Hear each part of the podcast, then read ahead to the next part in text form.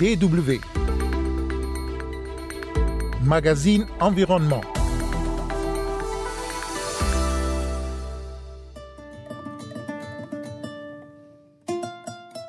Les changements climatiques s'accélèrent et impactent déjà les plus pauvres. C'est la conclusion du dernier rapport du groupe intergouvernemental d'experts des Nations Unies sur l'évolution du climat, le GIEC. Et dans ce magazine, nous aurons les explications de Sonia Seneviran, professeure en sciences climatiques, auteure principale et coordonnatrice sur le chapitre des phénomènes extrêmes du sixième rapport d'évaluation du GIEC. Euh, ce qui est clair au niveau des événements extrêmes, c'est qu'on a une augmentation de l'intensité et de la fréquence des événements extrêmes tels que les canicules, les précipitations extrêmes ou les sécheresses en fonction du réchauffement climatique. Mesdames et messieurs, bonjour, Kosivitiasu au micro.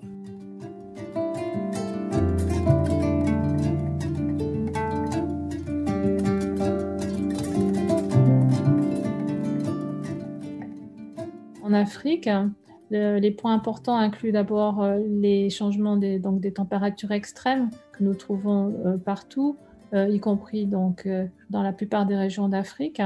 Pour les précipitations extrêmes, nous voyons aussi que deux régions montrent une augmentation dans les observations. Il s'agit de deux régions dans la partie ouest et est du sud de l'Afrique.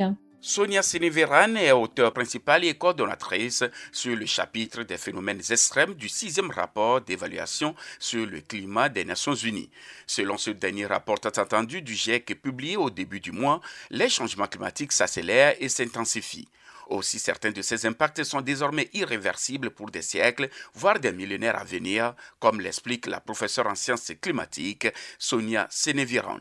Dans le rapport, nous avons évalué les changements, euh, par exemple, des températures extrêmes telles que les canicules, les précipitations extrêmes, aussi les changements de sécheresse, les changements d'inondation, les cyclones tropicaux, ainsi que les événements euh, combinés, c'est-à-dire quand on a une combinaison de différentes euh, conditions qui donnent lieu à des risques plus importants, par exemple des conditions sèches et chaudes qui donnent lieu à des conditions propices aux feux de forêt et aussi, euh, par exemple, les inondations dans les zones côtières qui sont le résultat des précipitations extrêmes et de l'augmentation du niveau des mers. L'évidence est beaucoup plus claire sur le fait que nous avons donc des changements climatiques importants dans toutes les régions du monde, comme je disais, particulièrement pour les événements extrêmes. Euh, voyons des signaux très clairs pour les températures extrêmes dans toutes les régions du monde montrent une augmentation des températures extrêmes et des canicules. Aussi, au niveau global, on voit une tendance à une augmentation des précipitations extrêmes et dans certaines régions, on voit aussi une tendance à l'assèchement, donc des sécheresses plus euh, fréquentes en particulier, qui ont des impacts sur l'agriculture et sur les écosystèmes. Mais c'est clair qu'on a eu un réchauffement particulièrement important les dernières années. Et au niveau des extrêmes, ce qu'on peut dire, c'est que nous commençons à avoir des événements qui sortent réellement vraiment de la variabilité qu'on avait en fait sans l'influence humaine sur le climat. Donc on commence à avoir des événements, et ça le rapport le mentionne aussi, ces dernières années, euh, par exemple la dernière euh, décennie, on a commencé à avoir des événements où on peut dire clairement qu'il n'aurait pratiquement eu aucune probabilité d'avoir lieu sans l'effet euh, des émissions humaines sur le climat. Donc nous commençons à avoir des, événements vraiment sans précédent. Le GIEC signale dans son rapport par ailleurs que les changements climatiques induits par l'homme expliquent déjà de nombreux phénomènes météorologiques et climatiques extrêmes dans toutes les régions du monde. Sur l'effet euh, des émissions humaines sur le climat, euh, la raison pour laquelle on comprend que ces émissions sont le facteur dominant en fait du changement que nous voyons, c'est euh, d'abord la compréhension physique, c'est que nous savons donc en particulier le CO2 qui est émis lors de la combustion d'énergie fossile hein, est un gaz à effet de serre. Donc plus il y a de CO2 dans l'atmosphère, plus on a de rayonnement euh, qui arrive euh, sur, sur, les surfaces terrestres et que ça induit un réchauffement. Donc les processus physiques sont bien compris. Maintenant, dans le cas des événements extrêmes, on comprend aussi de nouveau au niveau physique quels sont les liens. On est aussi capable de les reproduire dans les modèles. Par exemple, pour les températures extrêmes, c'est clair que donc on a une température moyenne du globe qui augmente, mais sur les continents, nous avons un réchauffement additionnel parce que, en fait, sur les continents, il y a moins d'évaporation puisqu'il y a moins d'eau dans les sols et ça induit un réchauffement supplémentaire par rapport aux continents, ce qui fait qu'on a des températures particulièrement élevées sur les continents. Maintenant, pour les précipitations extrêmes, on sait que l'air chaud peut contenir plus d'humidité. Donc c'est pour ça qu'on sait qu'avec plus de réchauffement, lorsqu'on a des précipitations, ces précipitations ont tendance à être plus intenses. Toutes les régions du monde sont déjà touchées par les événements climatiques extrêmes, mais pas de la même façon, explique Sonia Sénévéran, auteur principal du sixième rapport du GIEC. Toutes les régions ne sont pas touchées de la même façon. Par exemple, au niveau du cycle de l'eau, il y a certaines régions qui montrent une plus claire tendance à avoir des précipitations intenses et d'autres qui sont plutôt touchées par une augmentation des sécheresses. Donc, bien sûr qu'il y a un certain nombre de différences. Dans les régions froides, où il y a de la neige ou de la glace. Bien sûr, un des effets, c'est la fonte de la neige ou de la glace. Donc, il y a bien sûr un certain nombre de ces changements qui sont spécifiques aux régions, disons, euh, concernées. Mais un point important, c'est que toutes les régions du monde montrent des changements, montrent des changements des événements extrêmes. Donc, on ne peut pas dire que quelconque euh, région du monde soit épargnée par ces changements. Toute région est touchée en tout cas par les augmentations des températures extrêmes et aussi souvent par des autres changements des événements extrêmes. Une région qu'on peut mentionner, c'est la région méditerranéenne, qui, euh, disons, est touchée par une très forte augmentation des températures, mais aussi dans laquelle on voit un assèchement, donc euh, une augmentation de la probabilité des intensités des sécheresses qui ont des impacts euh, agricoles et, sur les écosystèmes. Mais par ailleurs, on peut dire que d'autres régions, enfin, il y a beaucoup de régions en fait qui montrent vraiment un, nombre, disons, de changements d'extrêmes qui sont importants. Donc, on ne peut pas non plus forcément euh, dire qu'il y, a, une région qui est beaucoup plus touchée que d'autres. Vraiment, toutes les régions sont touchées, certaines bien sûr un peu plus, mais je pense que ça nous touche tous. Euh, ce qui est clair au niveau des, événements extrêmes, c'est qu'on a une augmentation de l'intensité et de la fréquence des événements extrêmes tels que les canicules, les précipitations extrêmes ou les sécheresses en fonction du réchauffement climatique. Donc même un demi-degré de plus de réchauffement euh, global induit des changements majeurs dans les événements extrêmes. Et euh, en fait, dans le résumé pour les décideurs, on a même écrit que chaque fraction de réchauffement est important, puisqu'en fait, tout réchauffement additionnel au, niveau global a des implications pour les augmentations des extrêmes au niveau régional. Donc, pour ce qui est de 1,5 par rapport à 2 degrés, ce qu'il faut bien dire, c'est que même à 1,5 degrés, nous aurions, par exemple, des canicules plus intenses et plus fréquentes que maintenant. Donc, euh, il ne faut pas penser forcément qu'avec 1,5 degré, nous serions euh, complètement épargnés par le changement climatique, mais néanmoins, bien sûr, nous, aurions beaucoup moins de changements qu'à 2 degrés.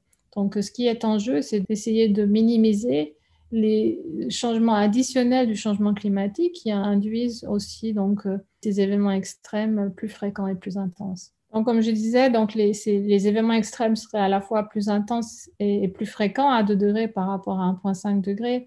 Si on veut prendre des exemples, par exemple pour les températures extrêmes, si on prend des températures qui avaient lieu, disons, sans l'influence humaine sur le climat une fois tous les 50 ans, disons, de nos jours, on aurait ces événements qui auraient lieu à peu près, disons, 5 fois en 50 ans donc euh, cinq fois plus souvent. À 1,5 degré, ils auraient lieu à peu près 9 fois, tandis qu'à 2 degrés, ils auraient lieu à peu près 14 fois. Donc on voit qu'il y a une forte augmentation de la fréquence des événements euh, très extrêmes et aussi l'intensité augmente. Par ailleurs, entre 1,5 degré et 2 degrés, nous avons une augmentation du nombre de régions qui sont touchées de manière claire par ces changements d'extrême. Par exemple, pour les sécheresses, nous avons beaucoup plus de régions qui sont touchées à 2 degrés par rapport à 1,5 degré avec un taux de, confiance euh, moyen. Donc ça veut dire que les changements augmentent à la fois en intensité et fréquence, mais aussi il y a plus de régions qui sont touchées avec un réchauffement additionnel. Dans le cadre du nouveau rapport du GIEC, les experts se sont penchés en détail sur l'évolution du climat en Afrique. Donc, euh, en Afrique, nous avons des, changements importants qui sont reliés aux extrêmes. Peut-être un point aussi important à mentionner, c'est que nous avons beaucoup plus d'informations dans ce rapport par rapport au dernier rapport du GIEC de 2013, qui avait relativement peu d'informations pour l'Afrique. Euh, cette fois-ci, nous avons vraiment des, évaluations euh, détaillées aussi pour de nombreuses régions d'Afrique. Il y a aussi plus de détails au niveau régional. Nous avons plus de régions qui ont été évaluées dans le rapport par rapport au rapport précédent. Au niveau des, changements qu'on peut constater euh, en Afrique, les points importants incluent d'abord euh, les changements des, donc des températures extrêmes que nous trouvons euh, partout, y compris donc, dans la plupart des régions d'Afrique. Pour les précipitations extrêmes, nous voyons aussi que deux régions montrent une augmentation Dans les observations, il s'agit de deux régions dans la partie ouest et est du sud de l'Afrique. Et pour la sécheresse, en fait, on voit que de nombreuses régions montrent une augmentation de la sécheresse par le passé, ça inclut la région méditerranéenne, donc c'est-à-dire le nord de l'Afrique, et aussi, euh, par exemple, l'Afrique de l'Ouest, l'Afrique centrale et le sud de l'Afrique.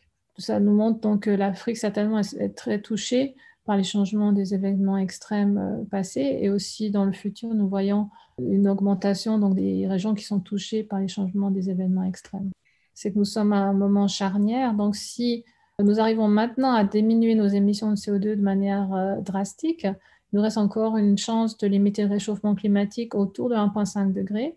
Euh, il y aurait quand même un dépassement peut-être de 0,1 degré, mais ça resterait dans les limites, disons, qui sont proches de 1,5 degré. Si nous ne faisons rien, par contre, les concentrations vont continuer d'augmenter, les concentrations de CO2, et ça va induire un réchauffement additionnel. Donc, je pense que ce qui est clair, c'est que les implications du réchauffement climatique sont très importantes et que l'action est, nécessaire si on veut éviter euh, donc ce, réchauffement additionnel et surtout si on veut rester dans le cadre de ce qui avait euh, été décidé dans, l'accord de Paris, c'est-à-dire d'essayer de limiter le réchauffement climatique bien au-dessous de 2 degrés si possible. 1,5 degrés. Les experts du GIEC signalent dans leur rapport qu'il est encore temps de limiter les changements climatiques.